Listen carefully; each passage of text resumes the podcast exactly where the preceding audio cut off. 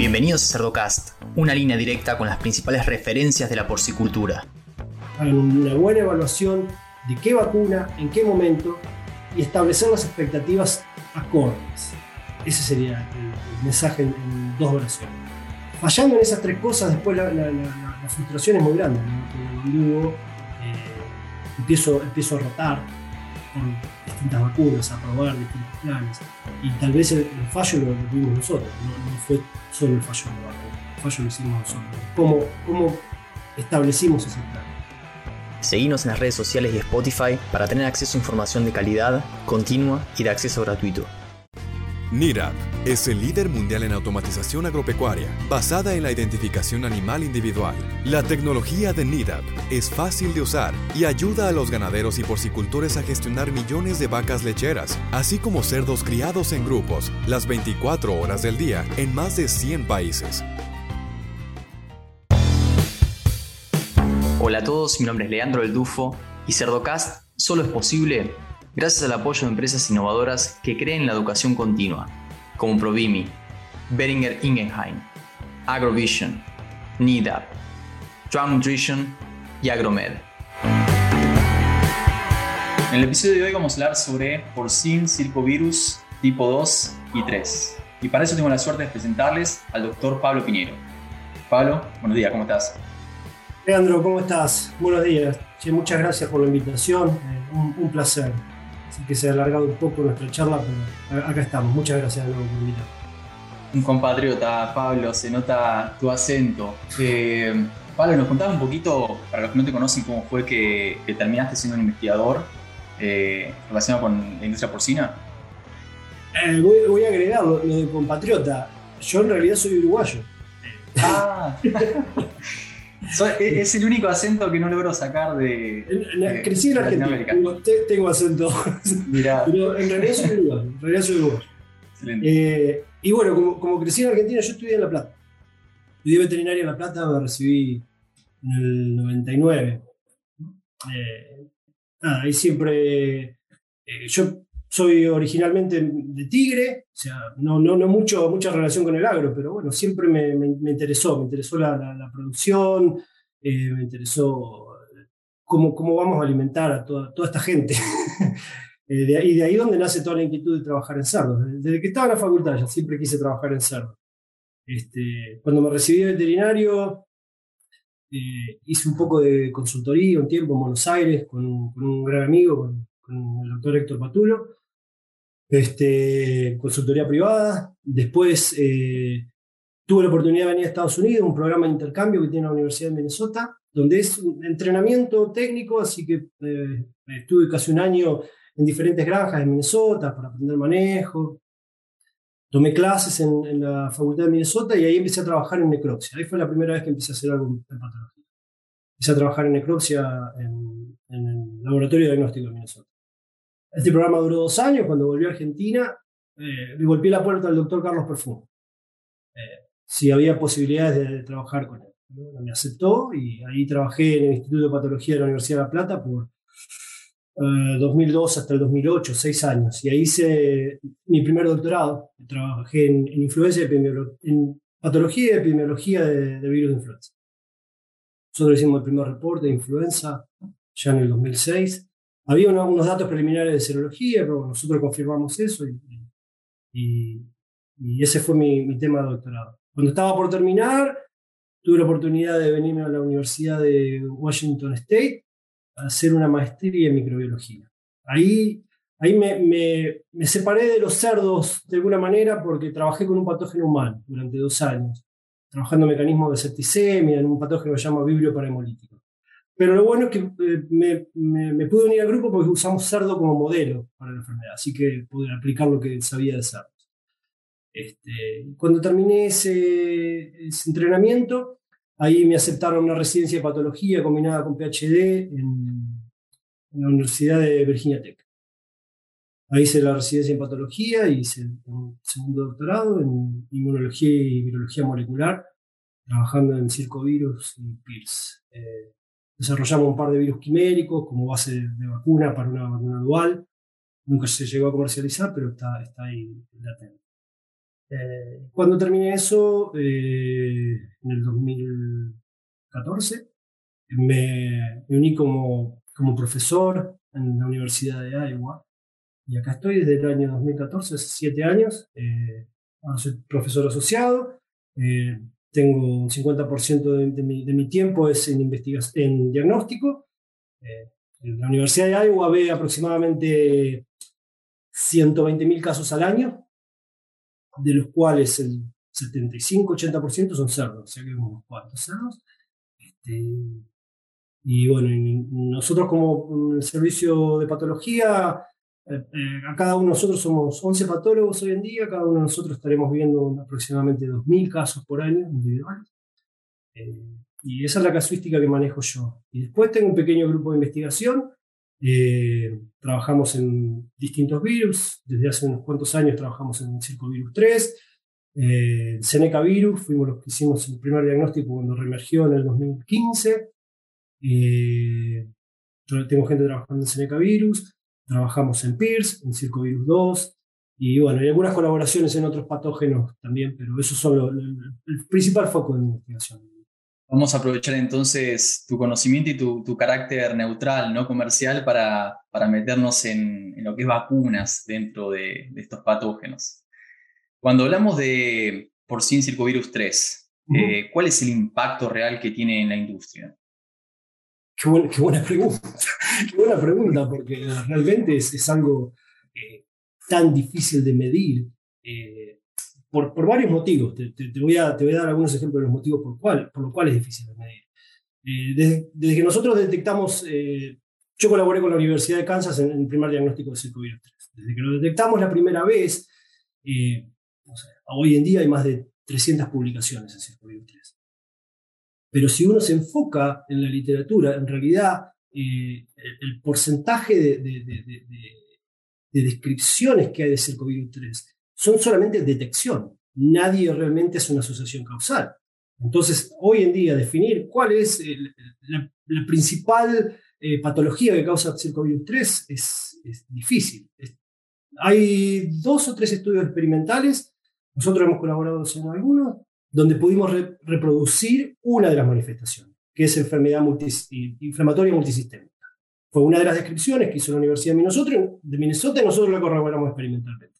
Ahora, ¿cómo se traduce eso clínicamente? No, hay un patrón, no, es la, la, figura típica que teníamos de circovirus 2, donde teníamos animales que se devastaban, que se adelgazaban. Había una evidencia clínica. Acá no la hay, por lo menos en la fase engorda y terminación. Sí, cuando uno hace detección, esos animales son positivos y llegas a ver lesiones, entonces ahí podés como cerrar el caso. Pero clínicamente decir esto es circovirus 3, hoy no hay nada que lo defina. La otra, la, otra eh, tal vez presentación clínica que fue más importante en, la primera descripción fue problemas reproductivos, abortos. Y, esas lesiones típicas como síndrome de dermatitis nefropatía que describíamos en circovirus 2 se vieron también en circovirus 3. Esas dos presentaciones, la, inflamación multisistémica y los problemas reproductivos, tal vez hoy en día son los problemas más relevantes que se, podemos decir, sí, están asociados a circovirus 3. El problema con, tal vez con el problema con los fallos reproductivos es, primero, la detección de, coinfecciones. Son muy pocos los reportes donde circovirus 3 como único agente se ha detectado. Se detecta con, con circovirus 2, con parvovirus, con PIRS. Entonces, darle eh, el título de causal por sí solo, hoy en día es muy difícil. Cuando alguien haga una reproducción experimental, que, hay gente trabajando en eso y lo confirme, ahí sí vamos a tener una definición de caso. Que, tal vez eh, ese es el problema más grande que tenemos hoy. No hay una definición de caso. ¿Cuáles son las presentaciones clínicas asociadas al COVID 3? Con todo esto, vuelvo a tu pregunta. ¿Cuál es la relevancia clínica? Medirla es, muy, muy, difícil. Sabemos que, está, que es prevalente, que está en todos lados y en una, tasa muy alta. ¿Cuál es el impacto? Hay que hacer muchísimos más, estudios, muchísimos más estudios. Pablo, y 300 publicaciones es un montón de, dinero en investigación para hacer que no está asociado, o que, que no se pudo probar que esté asociado con una presentación clínica, ¿no? Exacto, exacto. Y, el, problema desde el punto de vista de, investigación es, eh, no sé, eso es una opinión totalmente personal. Todo ese dinero se podría aplicar en investigación básica para eh, entender qué es lo que hace, entender cuál es realmente el problema. Eh, se está invirtiendo mucho dinero en detección. Eh, si, uno mira, hay algo, hay algo clave para mí, si uno mira los estudios retrospectivos, que, eso está, está muy bueno, nosotros de hecho acabamos de terminar uno, vamos a publicar en breve, encontramos que el 70% de las granjas en Estados Unidos en el año 2000 eran positivas a PCB3.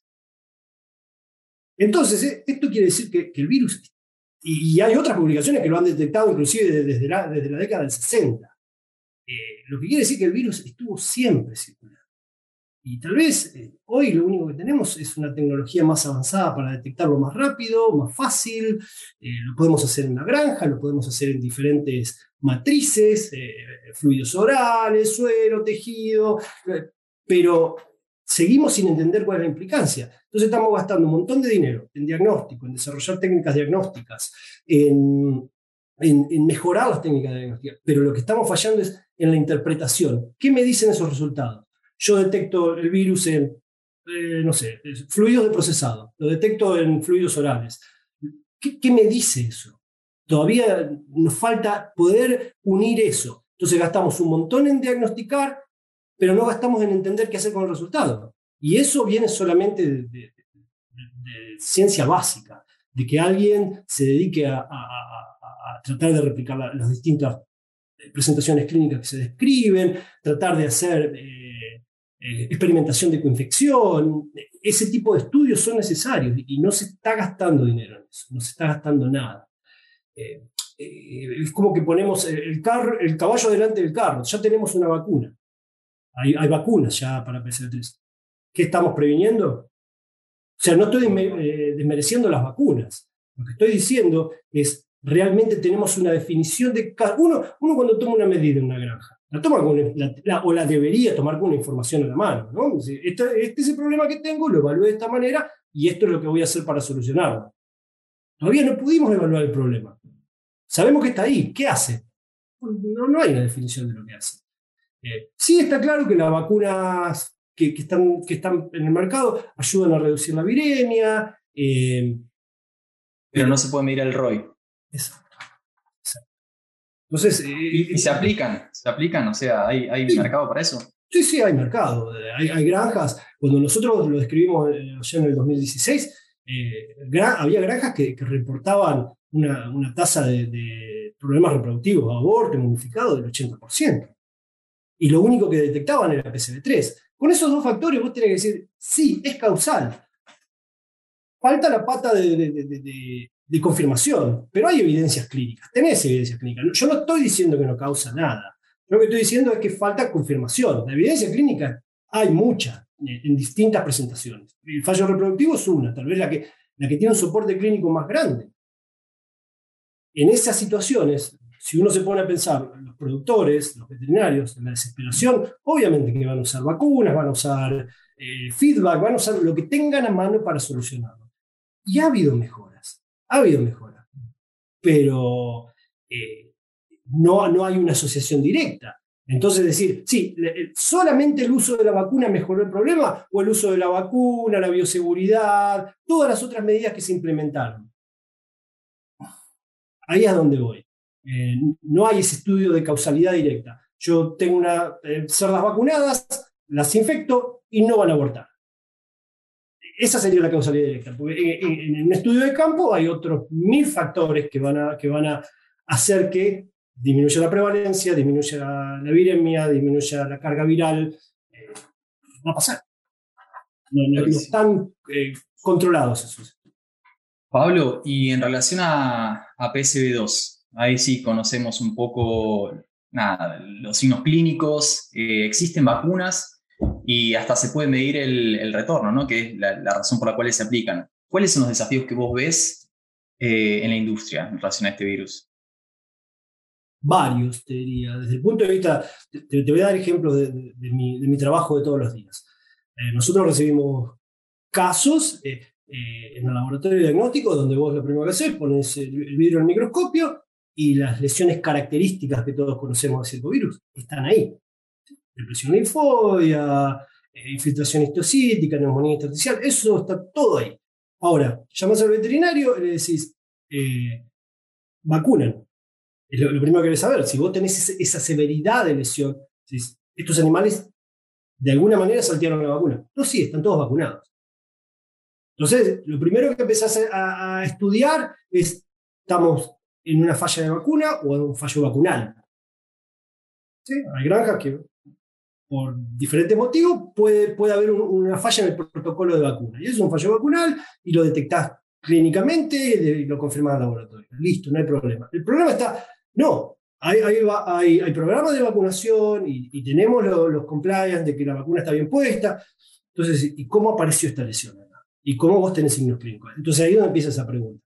¿La vacuna que estamos usando es efectiva?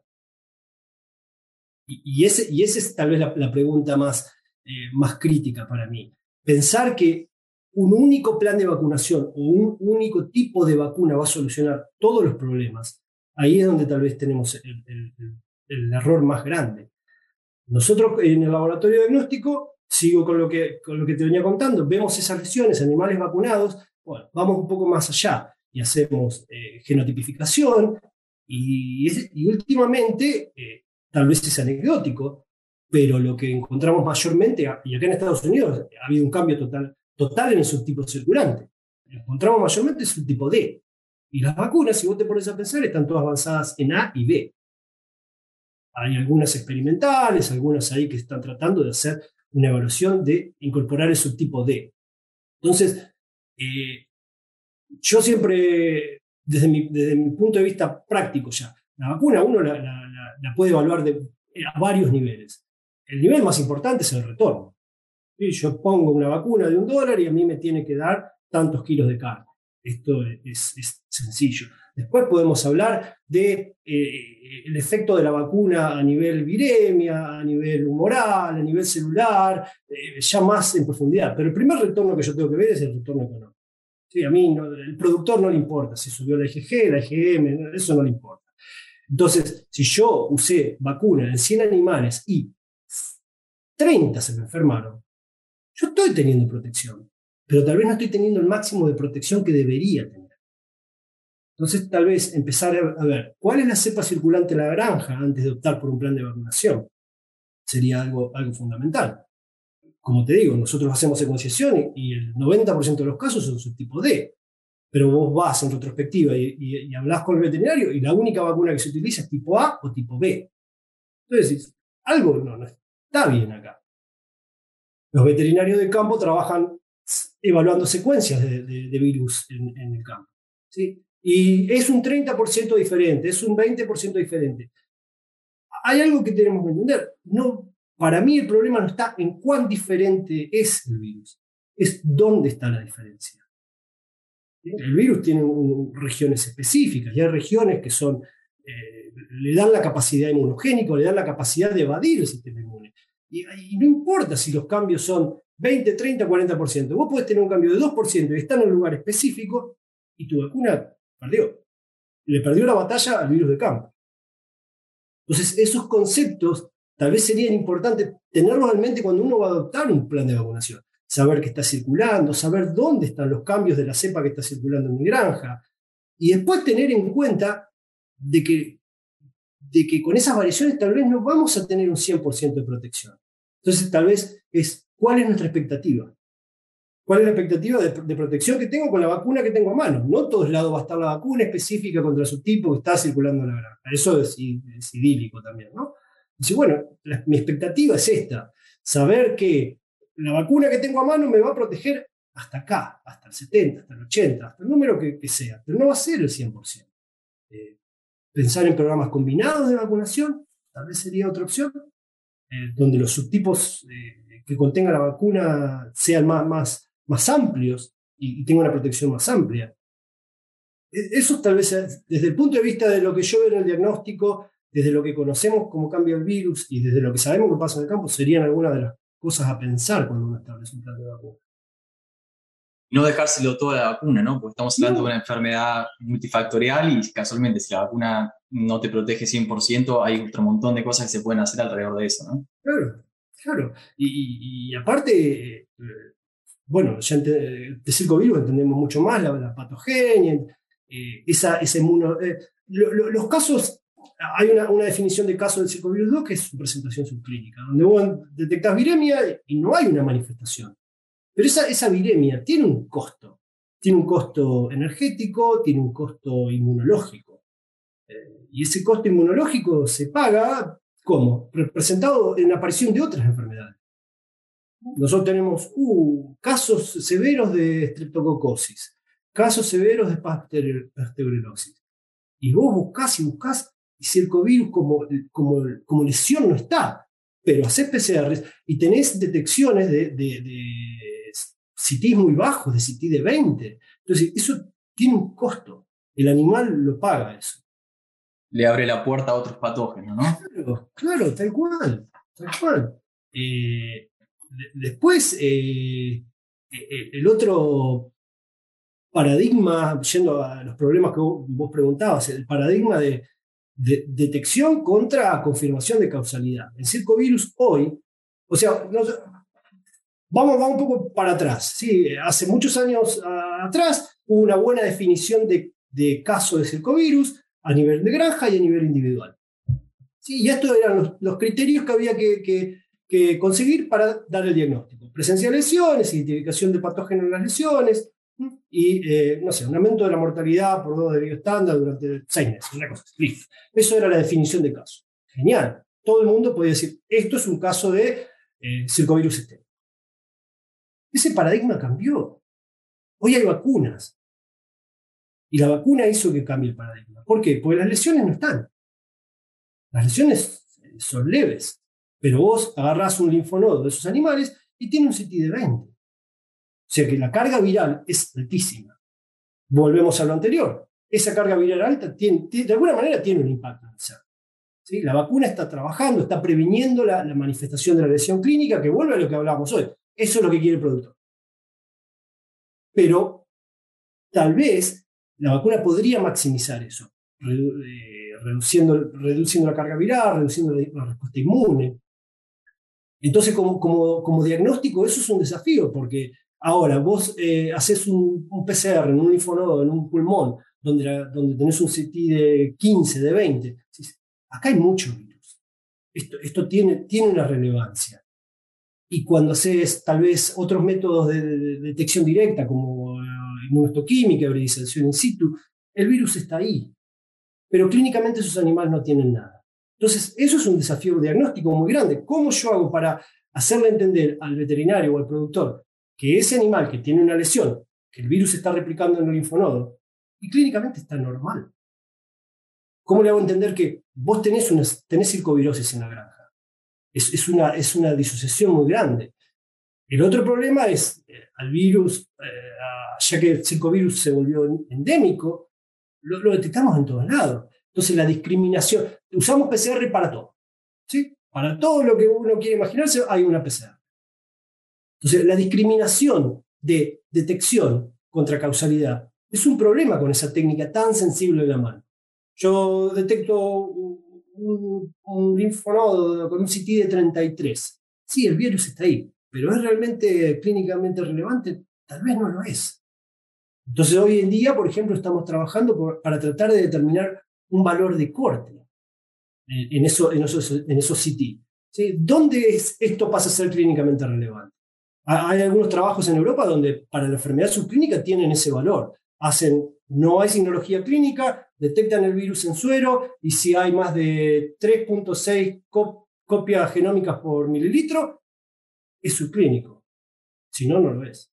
Ya hay algo de eso. Pero para nosotros, eh, desde el punto de vista de patología, no tenemos nada. No tenemos una técnica para decir, eh, no tenemos un valor de corte para decir, este CT es relevante. A partir de este CT es relevante. Los clínicos hoy te dicen, si tengo un CT de 26, hacemos inmunohistoquímica para confirmar.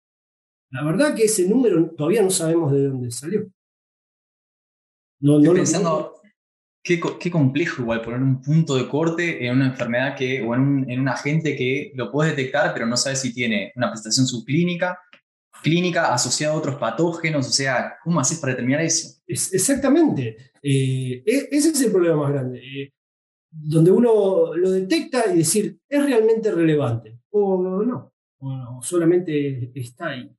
Eh, estamos trabajando en eso, ahora hemos hecho unos estudios experimentales donde seguimos los animales por casi dos meses y evaluamos las lecciones histológicas, el valor de, de CT este, esta es otra cosa genial. El valor de ese T en el mismo animal varía dentro de los tejidos. ¿Sí? Tomamos distintos linfonodos, tomamos pulmón y tomamos suero y tonsila y vaso. Y te puedo decir que entre esos hay algunos que hay hasta 6 CT de diferencia. Es mucho. Es mucho. Puede hacer que, que, que, que uno categoriza un animal como subclínico o clínico basado en esa diferencia, en el mismo animal. Y es consistente, ¿eh? lo hicimos en un grupo de 50 animales y es consistente.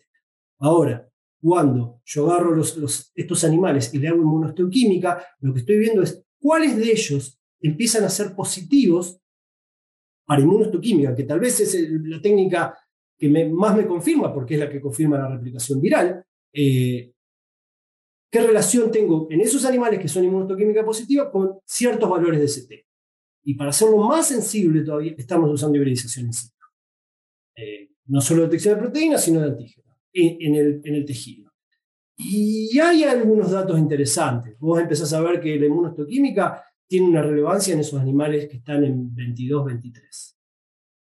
Obviamente que las variaciones de, de CT entre laboratorios es otra discusión más, más grande, pero por lo menos eh, empezar a decir, bueno, hay una relevancia entre la, presencia de lesiones, la detección in situ y los valores de ST que, podamos usar como un estándar diagnóstico, porque de otra manera es, es imposible.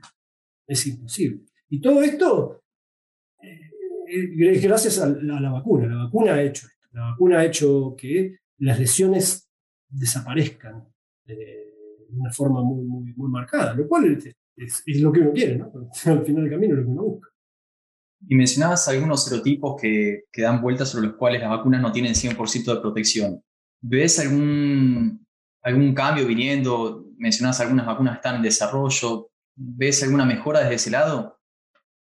Yo creo que sí. Eh, los, estudios que hay preliminares con, con, otros subtipos, cuando son contra el subtipo específico, eh, la, mejoría es, es marcada.